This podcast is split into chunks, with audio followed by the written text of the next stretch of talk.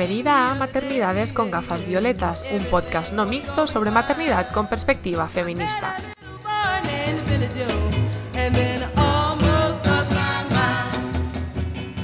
Hola a todas, soy Marta Busquets y os doy la bienvenida a este capítulo del podcast Maternidades con gafas violetas. Este podcast es posible gracias a la campaña de micromecenazgo en GoFundMe. También podéis apoyarlo a través de iVoox. Podéis encontrarnos en las redes sociales Facebook, Instagram o Twitter. Os animo a compartir que nos estáis escuchando, así como hacernos saber vuestras impresiones. Patrocina este capítulo Erika Villanueva, doula neurocientífica y terapeuta psicocorporal. Hoy hablamos de maternidades racializadas con Desire Belalobede y Silvia Agüero, ambas activistas en el ámbito del feminismo racializado, en el caso de Desiree como mujer negra y en cuanto a Silvia Agüero como mujer gitana. Empezamos. A pesar de que el feminismo occidental euroblanco tiene la tendencia de universalizar las experiencias de las mujeres blancas payas que lo integran, las experiencias maternales varían de mujer a mujer, y una de las razones por las que pueden divergir significativamente es debido a formar parte de una comunidad racializada, motivo por el cual se experimentan opresiones y discriminaciones distintas, además de con frecuencia más gravosas. En este capítulo conversamos con las dos activistas sobre sus experiencias en relación con la maternidad. La cebolla escarcha, cerrada y pobre, escarcha de tu día y de mi noche, hambre y cebolla. Hielo negro y escarcha, grande y redonda, grande y redonda en la cuna del hambre mi niño estaba con sangre de cebolla. Se amamantaba pero tu sangre escarchada de azúcar cebolla y hambre. Una mujer morena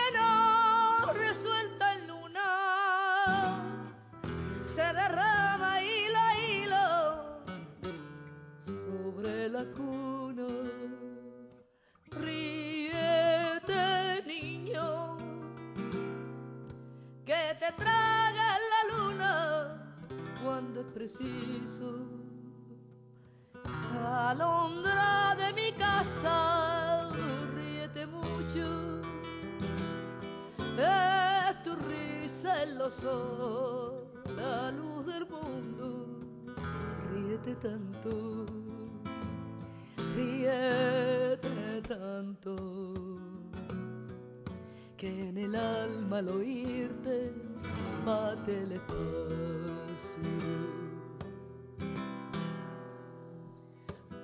Me hace libre, me pone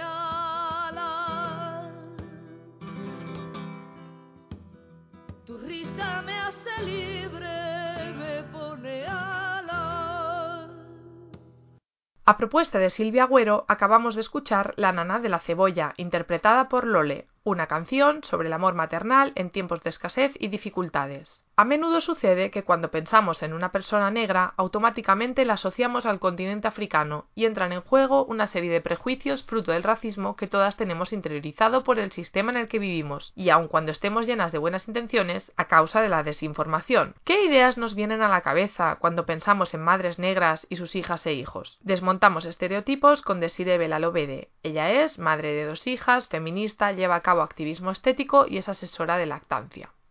Hola Desiree, muchas gracias por acceder a hablar con nosotras, que sé que vas muy liada con la presentación de tu libro. En el libro precisamente explicas que te sucede a menudo que cuando te ven con tus hijas la gente interpreta que las cuidas, en cambio cuando las ven con su padre creen que son adoptadas. Sí, bueno, esto es una cosa que me pasaba sobre todo cuando eran más pequeñas, porque ahora con nueve y once años, pues ya siendo más mayores no, no me pasa tanto, pero cuando eran más pequeñitas y como se llevaban poco tiempo, porque apenas se llevan dos años, pues sí que, que me había encontrado en varias ocasiones con personas que me preguntaban por la calle si yo las cuidaba, entendiendo pues eso, ¿no? Que era la, la canguro o la, la nani, como lo quieras llamar, y, y no su madre, porque por lo visto, por lo que entendía la gente, no eran lo suficientemente negras como para ser hijas mías, y cuando estaban con su padre tampoco se planteaban que podían ser hijas biológicas suyas, sino que siendo más oscuras que su padre, tenían que ser adoptadas. Entonces,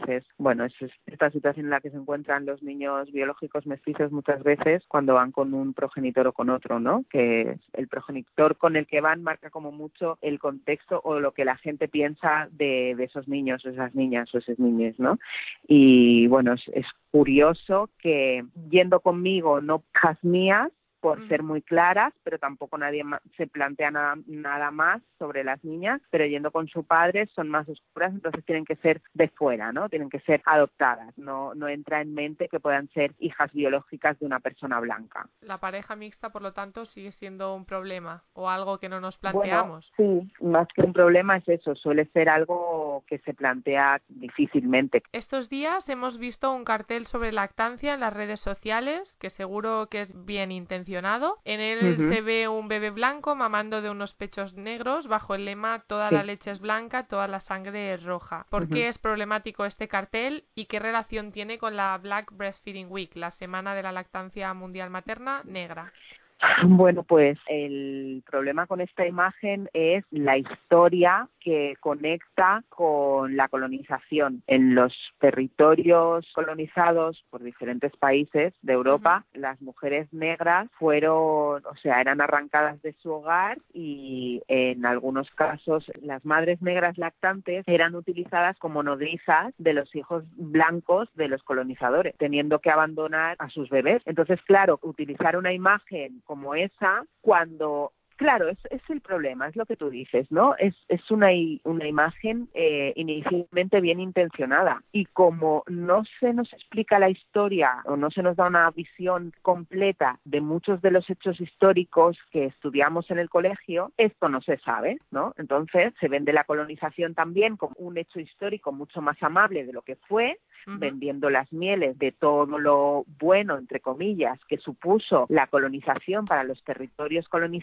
pero estas cosas, por ejemplo, no se saben. Yo inmediatamente conecto con eso, veo esa imagen y conecto con esos hechos, con el hecho de que muchas madres negras fueron separadas de sus hijos para amamantar a los bebés blancos de los colonizadores. Claro. Y entonces la relación con la Black Breastfeeding Week, pues de nuevo es eso, ¿no? La Black Breastfeeding Week que se celebra básicamente en Estados Unidos, el sentido y el objetivo de esta celebración en particular es alentar y animar a las madres afroamericanas a que amamanten a sus bebés porque la ratio de bebés, ¿no? De diadas bebés mamás con lactancia materna en el caso de las mujeres afroamericanas es mucho más bajo en comparación con las mujeres blancas. Hay todo un tema de dificultades de acceso a los servicios de sanidad y al control durante el embarazo, el parto y la lactancia, uh -huh. que hace que peligre la salud de las madres y de los bebés y entonces se intenta crear conciencia para que las madres negras amamanten a sus propios bebés. Vale. vale, porque es una cuestión muy importante en la salud de esos bebés. Entonces, claro, mm, esa imagen, claro. después sabiendo todo esto, tú ahora comprenderás, esa imagen no toca. No, no y toca. luego aparte, de nuevo, el toda la leche es blanca, toda la sangre es roja, es otra manera de decir no existen las razas o el yo no veo colores, veo personas cuando realmente eso es obviar todo un sistema de desigualdades y de opresiones y de discriminación uh -huh. que sufrimos muchísimas personas por el color de nuestra piel y eso evidentemente ese discurso solo lo puede decir una persona desde su blanquitud en un sistema social y político que está diseñado para ella en el que su color no importa porque es el mismo color que el de la mayoría de la sociedad en la que vive. Pero claro. cuando tu color es diferente del de la mayoría de la sociedad en entornos eh, occidentales, pues evidentemente, por más que toda la leche sea blanca y toda la sangre sea roja, la piel que las envuelve es de un color que hace que vivamos determinadas discriminaciones. Esto enlaza con el tema que mencionas en tu libro, la importancia de tener mm. referentes. En cuanto a la maternidad, aparte de tu madre, ¿tú tenías referentes? ¿Cuál sería tu experiencia en este sentido? Bueno, yo es que a mi madre tampoco le he podido, o sea, mi, eh, eh, cuando hablo de crianza, ¿eh? ¿eh? mi madre tampoco ha sido mi referente. Mi madre no me ha criado de la misma forma que yo he decidido criar a mis hijas, siendo que mi madre no era madre soltera, trabajaba eh, a todas horas, entonces en esas condiciones es muy complicado criar a un bebé, evidentemente, ¿no? Entonces, bueno, yo cuando nació mi hija mayor y me preguntaron si iba a amamantar, decidí en ese momento decir que sí, tampoco me había informado demasiado, pero bueno, me pareció como que sí, que era lo que tenía que hacer. Y mm, a pesar de que en el curso de preparación al parto nos habían aconsejado que nos acercásemos a los grupos de lactancia materna y tal, yo no lo hice hasta que tuve los primeros problemas de agarre con mi hija y grietas y dolor. Y entonces sí que acudí a un grupo de apoyo y entre eso y bueno, la experiencia terrible que fue el nacimiento de mi hija África, que bueno, que nos robaron el, a ella le robaron el nacimiento y a mí me robaron el parto siento. Eso también hizo que, gracias, que entrase en contacto con apoyo cesárea porque había algo que ahí que a mí que me rechinaba, que me parecía que las cosas no tenían que haber sido así, etcétera. Y entonces eh, ahí es cuando yo empiezo a hacer otras lecturas, llego a Carlos González, llego a Carla a, a Rosa Juve, llego a al Partos Nuestro, a Donayuma, a una serie de asociaciones que con las que empiezo a aprender, ¿no? Eh, o a considerar otras formas de crianza diferentes de las que yo me había planteado mucho antes de ser madre, ¿no? Entonces, esos han sido, esas han sido mis, mis referencias en un principio. Mira, enlazo con una pregunta que te iba a hacer más tarde, pero en el libro me mm. sorprendió porque explicas que pariste en casa. Eh, me has explicado un poco qué te llevó a tomar esa decisión, ¿no? Pero precisamente en el activismo sobre el parto respetado hay una parte autocrítica y una parte también de crítica que nos hacen directamente mujeres no blancas, de decir que no se sienten incluidas ni representadas en el movimiento. Entonces, ellas insisten mucho en, en que, por ejemplo, en el parto en casa se vean imágenes de mujeres negras pariendo en casa para que ellas también puedan considerarlo una posibilidad para sí mismas, que deje de ser un movimiento tan elitista. Entonces, ¿qué tal tu mm. experiencia con el parto en casa y, y todo? Bueno, mi experiencia con el parto en casa fue maravillosa. Yo eh, llegó al parto en casa, pues eso, ¿no? Rebotada por toda la experiencia de maltrato obstétrico que sufrimos mi hija y yo, en, mi hija mayor y yo en, su nacimiento. Y entonces, bueno, me pongo en contacto, bueno, empiezo a hacer el curso de asesora de lactancia materna. Yo ya estaba embarazada, pero todavía no lo sabía cuando hablo con Inma Marcos y le digo, mira, Inma, estoy en estas. Mi primer parto fue en estas condiciones, no quiero que se vuelva a repetir. Entonces, ¿cuáles son mis posibilidades. Eh, inmediatamente Inma Marcos me dice parir en casa, y entonces pues al cabo de nada me hago me hago la prueba de embarazo y, y resultó que, que ya estaba embarazada y entonces pues es cuando decido que, que sí que es la mejor opción para mí en ese momento porque no quería volver a pasar por algo parecido a lo que había pasado en el, mm. primer parto. Y, bueno pues como muchas llegamos mm. al parto en casa no solo por un tema de deseo que es como debería ser sino mm, por defecto rebote de por favor no quiero que me vuelvan a poner la mano encima sí. De hecho a mí la gente me decía después de ha nacido mi hija pequeña me decía qué valiente eres por parir en casa y no, no, desde mi punto de vista, valientes son las mujeres que paren en un hospital. Yo me siento igual. o sea, claro, o sea, yo he parido en mi casa por miedo a que me volviesen a maltratar y me volviesen a hacer las mil y una en el hospital y como no quería eso, pues preferí parir en, en casa, ¿no? Claro. Y entonces, claro, yo no sé, ahora con lo que yo te voy a decir, porque mientras te lo estoy diciendo voy pensando, ¿no? Cómo incluir imágenes de mujeres racializadas pariendo en casa cuando en el momento en el que yo digo a muy pocas personas antes de, de, parir que voy a parir en casa, hay personas que me comentan, pero ¿qué dices, tía, como las negras en África? Sí, estas son otras preguntas que te iba a hacer, ¿no? Que como sociedad blanca occidental tenemos una especie de ideas preconcebidas y en particular sobre Claro. mujeres negras asociadas a África, ¿no? Y cómo te afectaban a ti Claro. estos estereotipos. Claro, pues imagínate la cara que se me quedaba a mí y por eso, influ- influida por estos estereotipos y por las ganas de dejar de oír ese tipo de estupideces, dejé de decir que iba a parir en casa, porque no quería oír a nadie más diciéndome algo tan racista como es. Volviendo, ¿no? Estas dos preguntas como que, que, que pueden estar enlazadas con este pensamiento que tienen muchas personas, no sé hasta qué punto serviría o no serviría mostrar a mujeres racializadas pariendo en casa. ¿Normalizaría o crearía el efecto contrario de, claro, es que esto es para estas, para, para estas? En tu libro también hay un comentario que me chocó, ¿no? Cuando alguien te dice, claro, como vosotras tenéis un umbral del dolor diferente, ¿no? Entiendo haciendo Sí, referencia a más alto. A mí esto me pone los pelos de punta porque sabiendo historia obstétrica con todo lo que se ha hecho de experimentación a mujeres africanas, por ejemplo con las glándulas de Skene, hacer este comentario es que me parece una brutalidad. Exacto. Es de nuevo no saber parte de la historia. Marta, de nuevo se trata de eso. Igual desde el buenismo de la buena intención subes esa foto de esos de esa madre negra amamantando a un bebé blanco, y de repente eh, te da por decir que las mujeres negras podemos parir en casa porque tenemos una tolerancia más alta al dolor, sin, sin tener en cuenta pues no solo todas las barbaridades y toda la violencia que se ha, se ha ejercido y cómo se han utilizado los cuerpos de las mujeres negras en ginecología para como conejillos de India para probar verdaderas barbaridades, ¿no? Y más allá de eso, ¿no? De, de ceñirnos al campo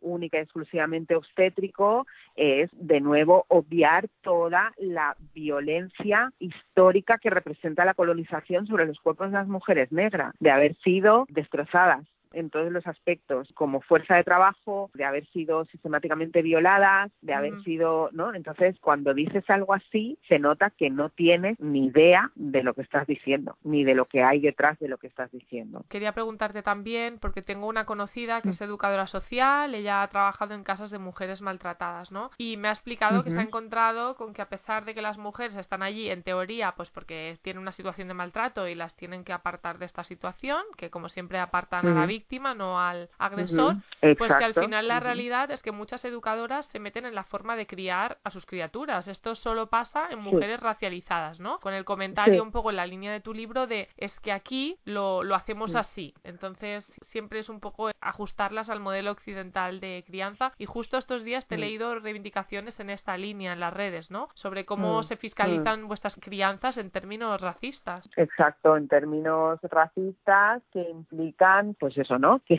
si queremos integrarnos, a mí hay una cosa que, sobre todo en cuanto hablamos de trabajo social o educación social, el hecho de que el trabajo de las educadoras, bueno, de los profesionales de la educación social o del trabajo social se venga llamando intervención, ya me resina un montón, ¿no? Porque para mí intervenir tiene unas connotaciones como bastante negativas, entonces a lo mejor ahí hay que replantearse cosas. Pero claro, el problema es eso, que se están juzgando las formas de criar de mujeres con orígenes diversos que evidentemente por esos orígenes diversos tienen otras formas de entender la maternidad y la crianza. Y aquí no se trata de unificar nada, no se trata de unificar ni de uniformar, ni de fiscalizar, ni de aprobar o rechazar formas de crianza, en tanto que esas formas de crianza no supongan violencia para los bebés. Entonces, si una madre racializada lleva a su hijo a cuestas todo el día, ¿qué Ujú. te tienes que meter ahí? Silvia Agüero, que también aparece en este podcast, se queja de que si esto lo hacemos las blancas, pues somos vistas como unas modernas y unas Exacto, transgresoras, y en cambio se lee de manera diferente si esto lo hace una gitana, una negra, una latina, Claro, ¿no? Entonces claro. es porque es subdesarrollada o vete a saber. Exacto. Es siempre ese doble discurso que aparece siempre que hablamos de prácticas culturales,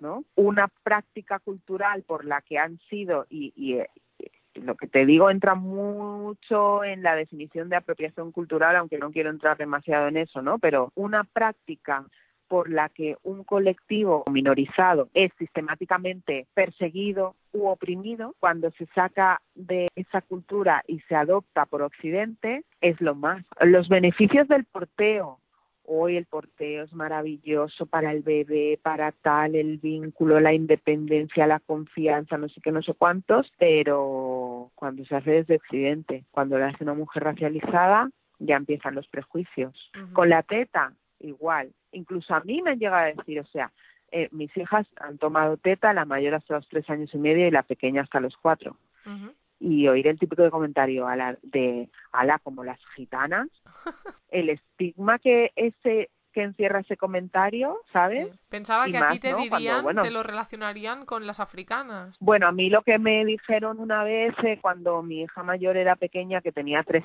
tres meses, tres meses, y me dijeron, bueno, si tiene, si todavía tienes leche, esto tiene que ser cosa de la raza. Y fue como, no, mientras haya un bebé que estimula la producción de leche, pues va a haber leche. Es curioso esto de la eh, genética eh, y la leche. A mí, obviamente, mm. soy blanca, hablo desde el privilegio total, pero mi propia madre, perdona mamá por decir esto, su, ella es medio gallega, entonces me decía, claro, yo te pude amamantar a ti porque yo soy de genética 50% gallega y es como las vacas gallegas que dan buena leche, pero tú ya tienes el gen gallego diluido y tu leche estará diluida. yo no sé si tú te puedes plantear una lactancia. Esto, esto me decía. Y, claro, yo hmm. menos mal que luego me informé por otras partes, por otro lado, pero es que claro, hmm. si haces caso hmm. de estas cosas, a todas tenemos algún tipo de problema que no, ¿no? Bueno, Sí, sí, sí, sí, sí. Mm, así es, así es.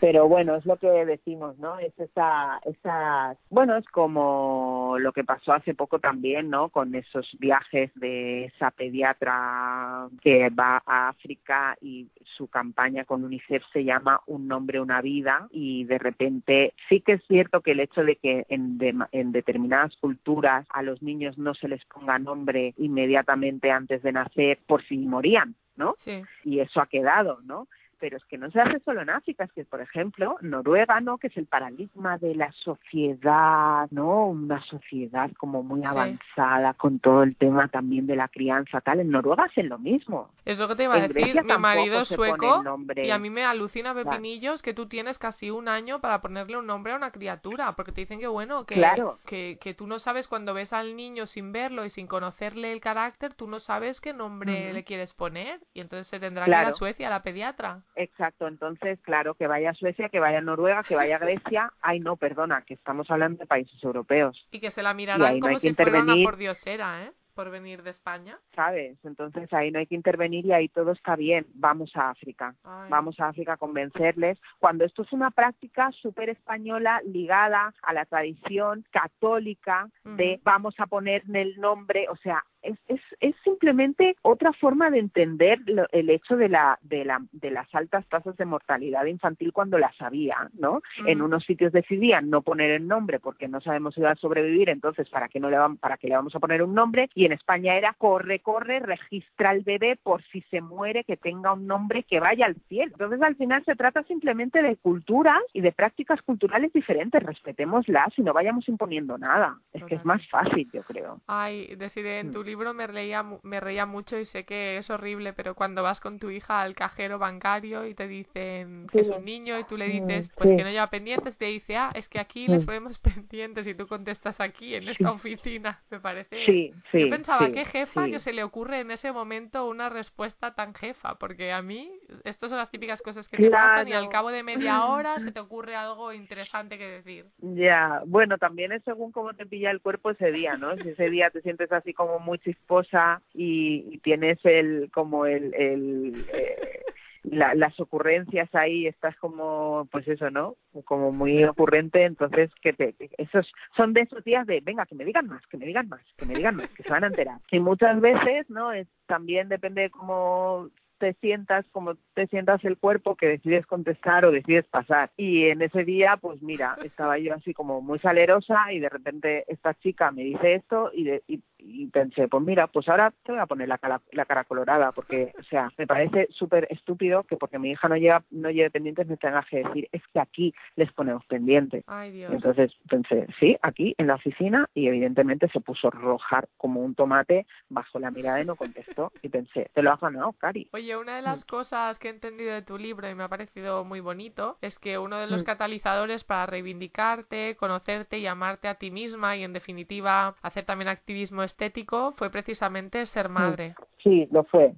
Lo fue porque, bueno, me parecía muy poco consecuente, sobre todo, ¿no? Siendo madre de niñas y sabiendo, ¿no? La presión que a la que se someten los cuerpos de las mujeres. Yo no podía estar diciéndoles a mis hijas qué bonito es tu pelo, qué bonito es tu pelo, mientras seguía transformando químicamente el mío. No era lógico. Entonces, por una cuestión de, de ser consecuente, porque yo tenía muy claro, desde el principio tuve muy claro que a mis hijas yo no les iba a alisar el pelo, que no las iba a hacer pasar por el calvario de todo el daño físico que implica alisar el pelo afro con, con productos químicos. Yo eso lo tenía muy claro, entonces también tenía que predicar con el ejemplo. Claro. Por último, quería preguntarte por qué es importante no considerar el racismo, por ejemplo, en la escuela, cosas de niños. Sí, es una pregunta, ¿Es chunga? es como Pues- una de las preguntas del millón. sí. Ah, vale. Bueno, no, tampoco es tan chunga, ¿no? Es decir, el racismo en el entorno escolar es otra forma de bullying. No se puede quedar la cosa en es que es cosa de niños, porque son los niños, evidentemente, a un niño de seis años no le digas no le señales, estás teniendo una conducta racista. Pero ese niño o esa niña que,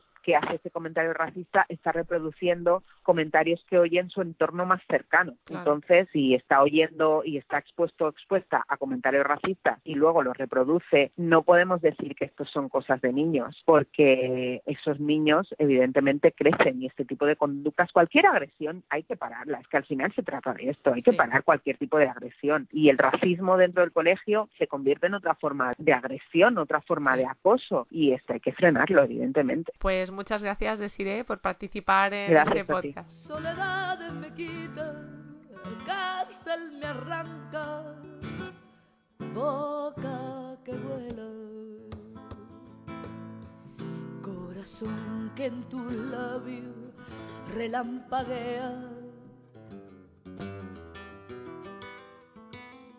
Es tu risa la espada más victoriosa. Vencedor de las flores y las alondras, rival del sol,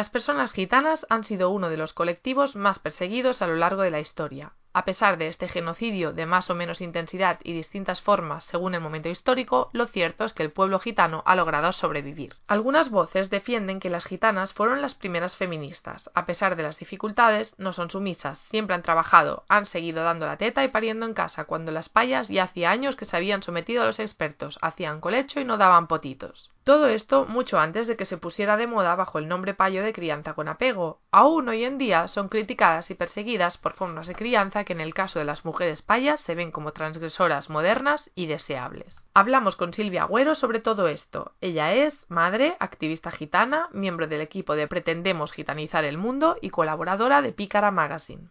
Hola Silvia, muchas gracias por hablar con nosotras. En primer lugar, estaría bien que nos hablaras un poco de tus experiencias como madre. Hola Marta, pues bueno, la verdad es que mis experiencias como madre son muy buenas porque adoro a mis hijos y he querido tenerlos y intento tener una relación buena, feminista y esas cosas, ¿no? Con mis hijos, pero la relación de la maternidad con el mundo es muy mala experiencia. Creo que no, no se entiende todavía esto de, de querer criar a nuestros hijos y a nuestras hijas. Pues no, lo cierto es que no. Pero en concreto, háblame de un término que tú acuñaste y que a mí me chocó mucho en su momento cuando llegué a él, que es la violencia etnoobstétrica antigitana. Bueno, este término me lo tuve que inventar porque la experiencia que yo sufrí cuando parí a Miguel, que es mi hijo mayor, hace nueve años, fue súper mala. O sea, yo llegué al parto nuestro con una unas heridas que, con las que todas las mujeres llegamos a, a apoyos cesáreas, ¿no? Pero además, sí, me sentía en muchas ocasiones muy identificada con las otras mujeres, que de eso se trata, ¿no? De un apoyo mutuo, pero también hay, otro, otro lado en el que no me sentía identificada y yo decía, pero ¿por qué no me entienden? Esto no solo es machismo, esto no solamente es la violencia contra los bebés y contra las madres en el momento del parto y todo eso, sino además un componente racista súper fuerte y está todo unido. Yo no puedo separar ser gitana del parto ni de mi útero, ni, ¿sabes? Entonces fue muy fuerte, mm, igual que el maltrato sufrimos las mujeres en el parto, ¿no? Se suma el componente racista, como por ejemplo en el mío fue cuando paré a mí, él tenía 19 años y lo primero que me dijeron, porque estaba llorando, se me había roto la bolsa, no me había dado cuenta, me decía, es que claro, sois tan jóvenes, porque os casáis las mujeres gitanas tan jóvenes? Ya ves. Bueno, pues porque nos da la gana, ¿sabes? Pues en nuestra decisión.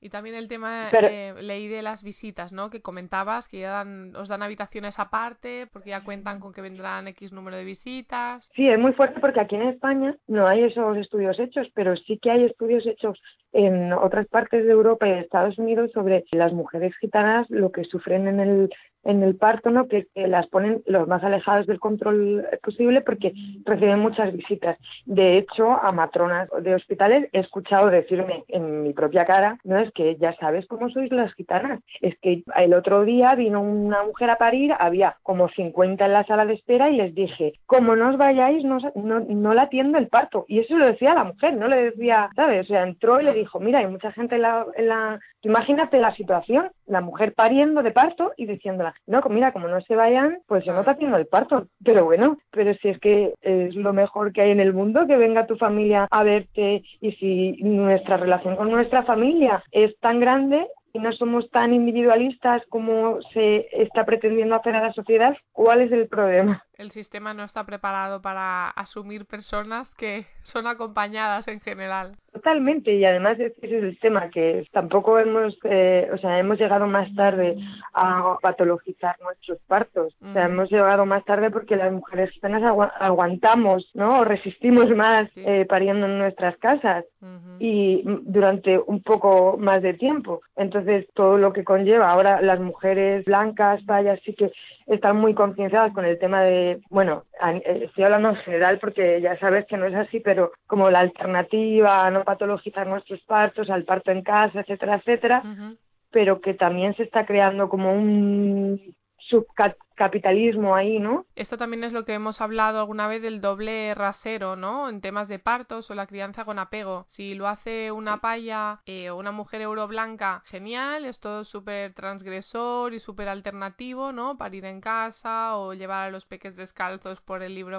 el libre movimiento, etcétera. Y si lo hace una gitana, pues cuidado, porque a lo mejor incluso tiene problemas con servicios sociales porque se entiende que no atiende bien a sus criaturas. Por supuesto, y más, mira, antes la verdad es que te soy sincera, Marta, que antes me enfadaba, ¿no? Me enfadaba incluso con las mujeres payas, ¿no? Sí. Porque decía, porque no lo entendéis, ¿no? Pero ahora lo veo desde otra posición. Porque, claro, no se entiende que el antigitanismo es una forma de racismo estructural y, sobre todo, institucional, que es consentida, apoyada desde las instituciones. Entonces, no se, eso no se entiende ahora mismo. Ahora, más allá de eso, lo que intento es que se entienda que las mujeres payas blancas, españolas, catalanas, valencianas, etcétera, ¿no? Puedan comprender que, que tienen una alternativa con la que contamos las mujeres gitanas, que somos resilientes en todos esos temas y que tenemos muchísimas capacidades de supervivencia a todos esos temas y, que pueden aprovecharse de eso, porque hemos resistido a muchos temas así como por ejemplo las esterilizaciones forzadas eh, o los convencimientos para esterilizarnos aquí en España ahora, o sea, no hablo de no sé cuántos, ¿sabes? Sino ahora mismo. Y con el tema de las cesáreas igual, o sea, el tema de las cesáreas, si hubiera un estudio real, se vería que las mujeres gitanas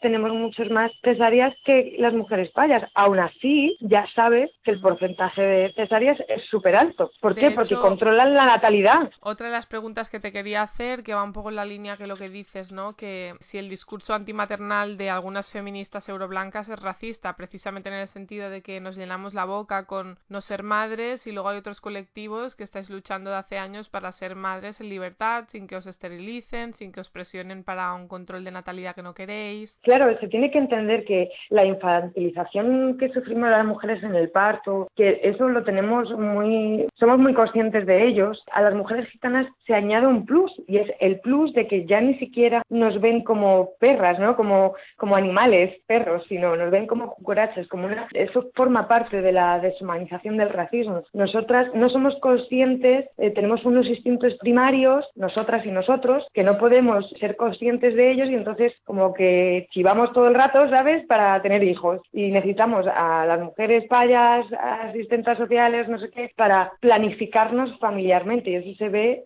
en todos los programas de cualquier asociación progitana.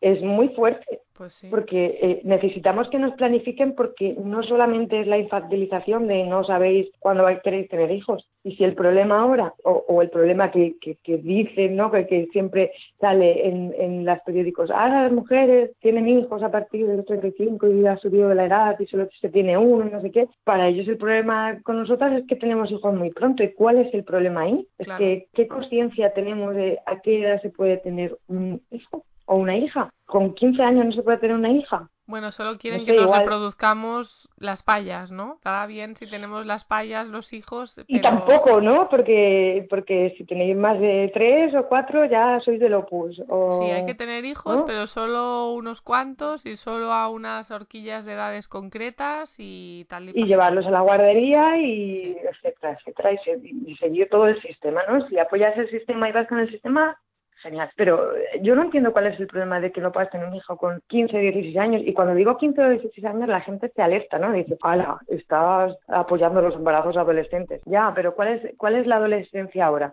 Porque la adolescencia ahora pues está, hay gente que tiene 30 años y son Peter Panes y 40. Claro, ese es el tema. Es que el tiempo en la etnia es muy distinto y la, la, la, madurez de cada mujer es muy distinta. Yo también creo personalmente que... que se confunden cosas, ¿eh? Yo soy una gran defensora y ahora también se me pueden tirar adelante, de las madres adolescentes en el sentido que creo, todo el mundo les dice, te vas a destruir la vida. No, mira, el patriarcado me va a destruir la vida porque tengas la edad que tengas, seas adolescente o tengas 40, si tú tienes apoyos, tienes gente que te ayuda, tienes una sociedad que no te impide seguir estudiando, trabajando, que entiende que la dependencia absoluta de ese bebé va a ser un periodo de tiempo muy corto, de un año, dos años, tres años, ¿por qué se te acaba la vida siendo madre? ¿Por qué? Totalmente, pues porque por eso, porque dicen, dicen, no, es que las mujeres gitanas tenéis que estudiar y no sé qué, pero, pero ¿qué? O sea, ¿de qué me va a servir estudiar? O sea, ¿en serio, si yo estudio una carrera, cuando termine la carrera voy a tener un trabajo en el que cobre más de 1.500, 2.000 euros. 2.000 necesito por lo menos. Socialmente no tiene sentido que le digamos a las madres te has arruinado la vida cuando somos la propia sociedad las que les estamos arruinando la vida en general. Totalmente. Y el conocimiento, o sea, es que todo está unido, ¿no? La educación, la sanidad, todo a ese concepto racista y patriarcal que está unido, que es que no se puede separar en nosotras, ¿no? me dice, ¿cuándo,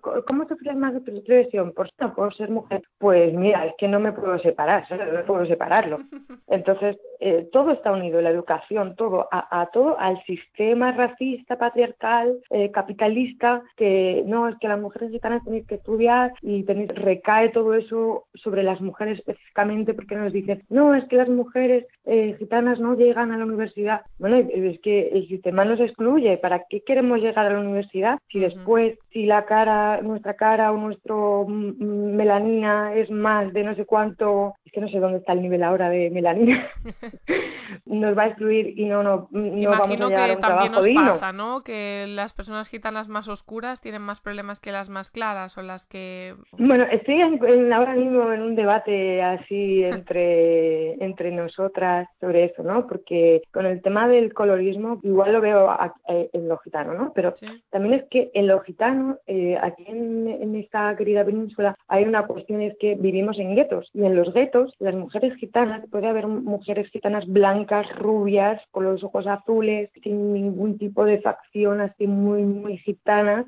pero la forma de vestir, la forma de pintarse, incluso la forma de andar, los gestos, son gitanos. O sea, son gitanos. Podemos comprar la misma ropa eh, tú y yo en el mismo sitio, la misma, de los mismos colores y depende de cómo los combinemos, que nos va, ¿sabes? O sea, se nos va a reconocer como, mira, esta es el gueto, ¿sabes? Ya. o el moño o la forma que nos hacemos los moños. A mí me hace mucha gracia cuando veo a las modelos que se hacen esos moños tan destartalados, ¿no? Sí. Y digo, madre mía. Luego salimos nosotras con el moño y decimos, madre mía, pues anda que no gitaríamos nada. El famoso comentario de cuando damos la teta a las payas que nos dicen, pareces una gitana, ¿no? Dar la teta es de gitanas, como si eso fuera malo. Eso es muy gracioso. O sea, he visto miles de comentarios en internet diciendo, ¿no? Con todas las experiencias de mujeres payas que dicen, no, es que yo he sufrido mucho pues, dando el pecho a mi hija cuando ya era mayor, pues me decían, ah, le das la teta como una gitana, ¿no? Y se sienten súper ofendidas. Pero ¿qué ofensa es esa? Debería de estar orgullosa. Es que hemos resistido tanto tiempo que todavía está en la memoria eh, histórica reciente de la sociedad. Mm. ¿Sabes? Somos un referente en la lactancia prolongada.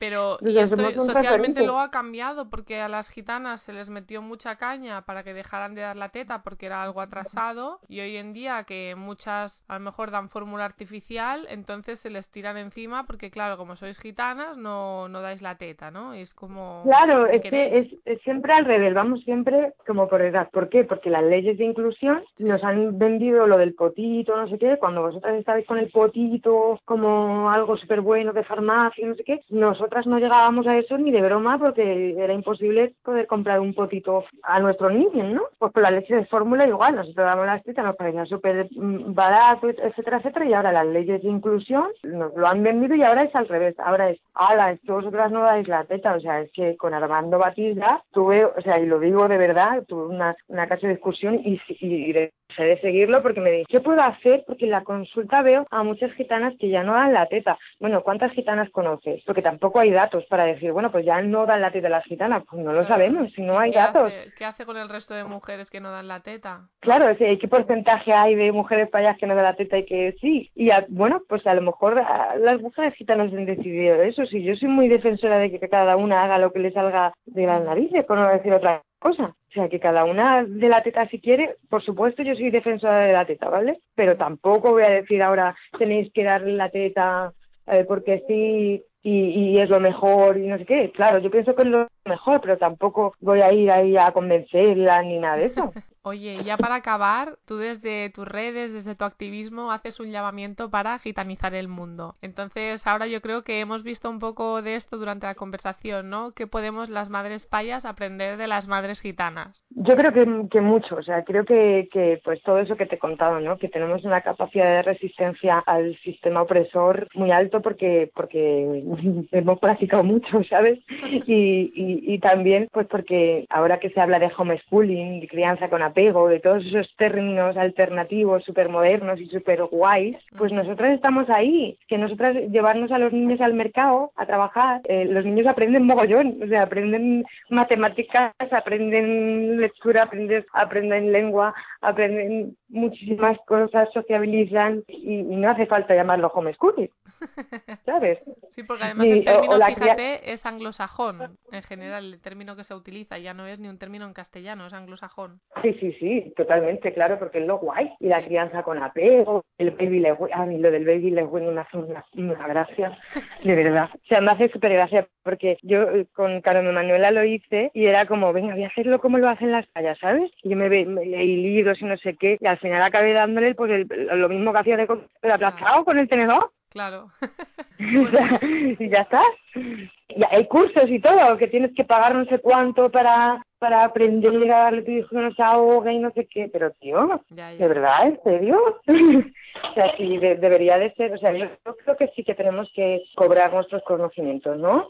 Sí. Pero creo que en la maternidad debemos de dar un paso más allá y gitanizar el mundo significa también eso, apoyarnos unas a otras, ¿no? Intentar ayudarnos en la maternidad, estemos donde estemos. O sea, yo con las eh, mujeres de apoyo fusarias y con vosotras, ¿no? En general, me he sentido súper apoyada y, y yo creo que también he dado apoyo, ¿no? En el de, pues si tienes cualquier problema os, os he llamado y, y ha sido totalmente gratuito y eso, pues comadreo, Pues sí, puro y duro. comadreo.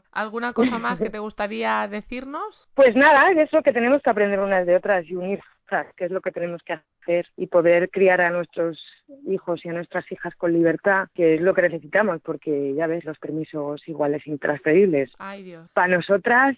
Para nosotros las almohadas, para nosotros los partos, para nosotros la episiotomía, para nosotras la teta, para los hombres, igual que a nosotras los, los- los- el, mismo tiempo. Pues ya ves. Por Dios, en serio. Vaya ideas de Y encima lo, revisten, lo re- sí, sí, lo revisten de feminismo. Eso decía lo- en un tuit. Dije, ¿ves? El sistema payo que ni siquiera cuenta con el apoyo de las mujeres payas, ¿no? No, no, totalmente. O al menos muchas de nosotras tampoco estamos contentas, ¿no? Muchas de vosotras también sí, ¿no? Y, y, y, y de nosotras también. El otro día una compañera gitana también me decía, pues yo no quiero, yo quiero dar el biberón, quiero que salir a trabajar. Bueno, pues yo no, yo lo dije específicamente, yo no quiero trabajar, quiero quedarme en casa hasta que mi hija tenga 5 o 6 años, que creo que va a ser el máximo que voy a poder estar, porque si no, la asistente social me va a quitar a la niña como no la llegue al colegio, porque tengo cara gitana, y, y quiero que el marido trabaje, ¿sabes? Y traiga el dinero a casa. Porque en mi casa ya veré yo cómo llevamos el tema del machismo. Claro, el, pro- el problema es que la propuesta actual no nos deja elegir.